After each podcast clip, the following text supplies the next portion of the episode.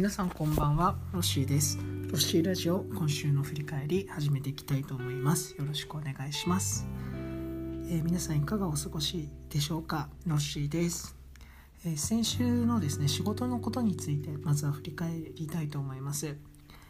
えーと、月曜日にですね私が、え、勤務している学校では始業式と入学式がありました。3月からコロナの影響で休校にはなってるんですが、えー、始業式入学式は節目ということで、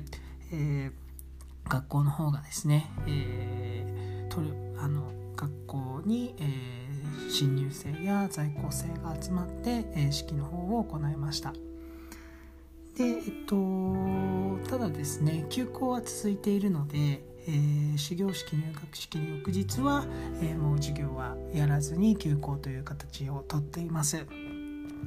ただですね、えーと、基本はあのお子さんたちは在宅っていうことにはなってるんですが、えー、両親両親がですねどうしても、えー、子供の面倒を見れないえー、場合そして、えーと、特に低学年で1人で、えー、留守番ができない場合に限りですね学校の方で教員が見守るというような、えー、措置をとっています。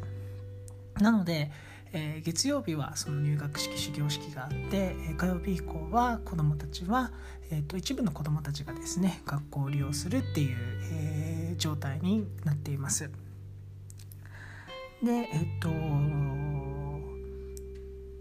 緊急事態宣言が出されましたねで、えーとまあ、もちろんあの3月からの休校もそうなんですけど、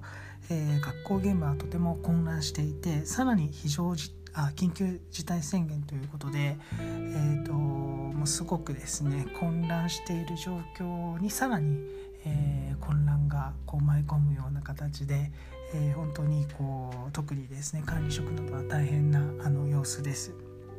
で、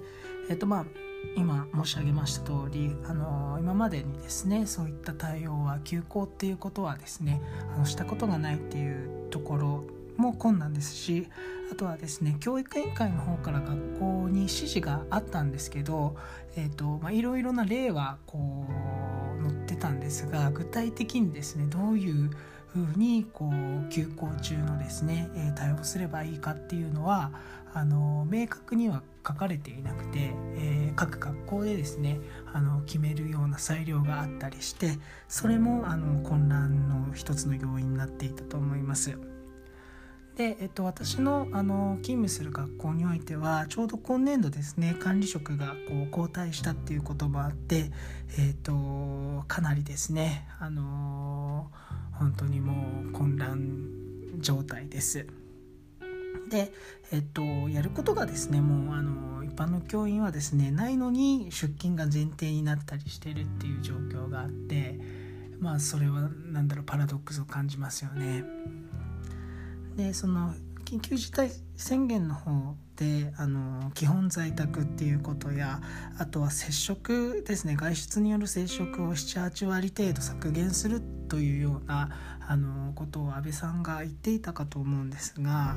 えーとまあ、それにですね学校現場はこう、まあ、学校によっての裁量の部分があるので他の学校のことはあのちょっと言えないんですがうちの学校に限って言えば、まあ、基本在宅とか、えー、と接触外出を78割程度削減するっていうことに関してはあの貢献できてないのかなと思います。で、えっとまあ、そういったそのねじれの状況もありますし自分の場合にはあの肺に既往症があるので、え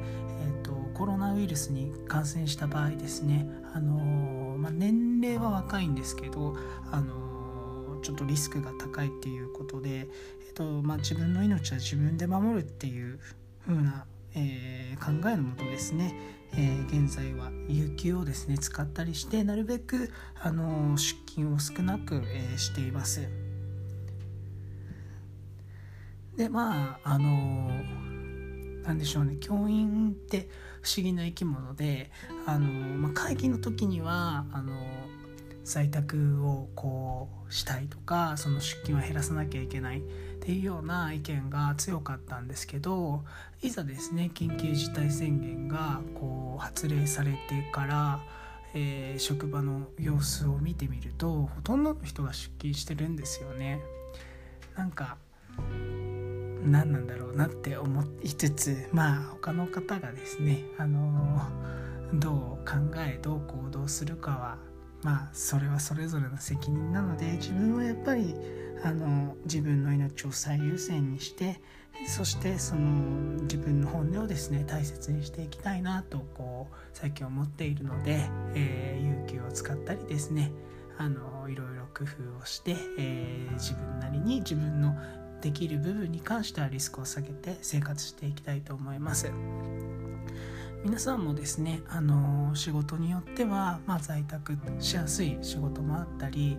えー、まあ、在宅がですねなかなか難しい、えー、仕事もあったりするかと思うんですが、まあ、自分のできる範囲でですねあの後悔しないように、えー、ま、それぞれですねまあ、そのまあ、自分の選択については自分で責任を負うしかないと思うので、はい、後悔しないような選択をしていってほしいなと思います。早く収束するといいですね。では本日もお聴きいただきありがとうございました。ロッシーでした。